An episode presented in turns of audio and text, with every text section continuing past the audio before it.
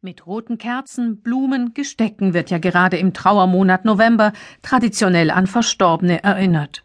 Vielfältig sind heute die Formen des Gedenkens, denn auch Trauerrituale sind Moden unterworfen. Der mobile Mensch trauert eben nicht nur am Friedhof, sondern wie selbstverständlich auch am Straßenrand. Kleine Gedenkkreuze aus Holz in scharfen Kurven mit lila Erika und Grablicht erinnern alltäglich an Unfallopfer kaum zu übersehen, wenn man vorbeifährt. Doch die Menschen am Steuer sehen diese Kreuze ganz unterschiedlich. Einfach in Erinnerungen schwelgen. Vorbeifahren und dran denken. Also erstmal finde ich es immer erschreckend, weil ja doch viele Leute viel zu schnell fahren und gerade an solchen Punkten ist das ja doch immer recht gefährlich.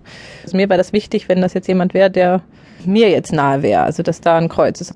Mich nervt das. Ich weiß, warum die da stehen, um die anderen Autofahrer dazu anzuhalten, nicht zu schnell zu fahren, damit ihnen dann nicht das Gleiche passiert. Bei mir hat es diese Wirkung nicht. Ich bin nur genervt von diesen vielen Kreuzen an der Straße. Also ich finde es zum Teil auch makaber. Also da ist jemand gestorben genau an der Stelle und ich fahre da jetzt vorbei und ich lebe. Also ich weiß nicht, ob das der richtige Ort ist zum Trauern. Dafür gibt es Friedhöfe. Na, auf dem Friedhof geht man nicht so gerne, wie dass man mit dem Auto irgendwo vorbeifährt und hinguckt. Außerdem sind es da alle auf dem Friedhof.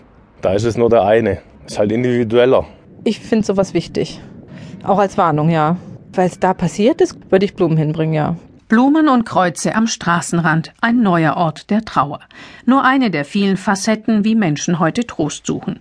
Musik spielt eine große Rolle, auch tröstliche Worte oder Momente der Stille.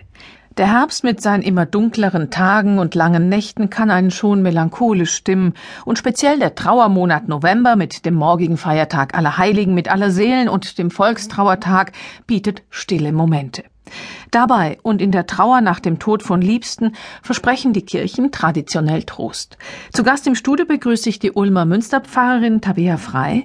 Was machen Sie, Frau Frei, als professionelle Trostspenderin? Ich weiß gar nicht, ob ich professionelle Trostspenderin bin, eher nicht. Man kann das nicht professionell machen. Es ist ja eine Situation, wo man aus einem vertrauten Raum quasi in einen relativ unbekannten Raum geht, ohne den geliebten Menschen und alles ist neu, der Boden wankt. Was gibt Halt, ohne dass ich selber machen muss? Also das ist, glaube diese Frage ein, ein Ritual. Ich selber habe oft erlebt, dass es einfach schon sehr hilfreich ist, eine Kerze anzuzünden, ein Bild aufzustellen von dem Verstorbenen und einfach auch in Ruhe und in Stille das anzugehen.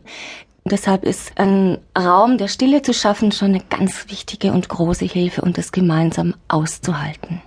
Das ist ja aber in den Tagen nach dem Sterben, nach dem Tod oft gar nicht möglich. Das ist ja eher turbulent. Ja. Bis zur Begräbnisfeier. Ja. Also viele Menschen sind in derartiger Hektik, alles zu organisieren und dann auch oft noch die Versicherungsfragen und all dies, den ganzen Papierkram zu erledigen, was auch überfordert. Und deshalb ist es gerade um, umso wichtiger, ein Gegengewicht auch zu schaffen von Menschen, die, die begleiten, von nahen Vertrauten, bei denen man dann auch zur Ruhe kommen kann.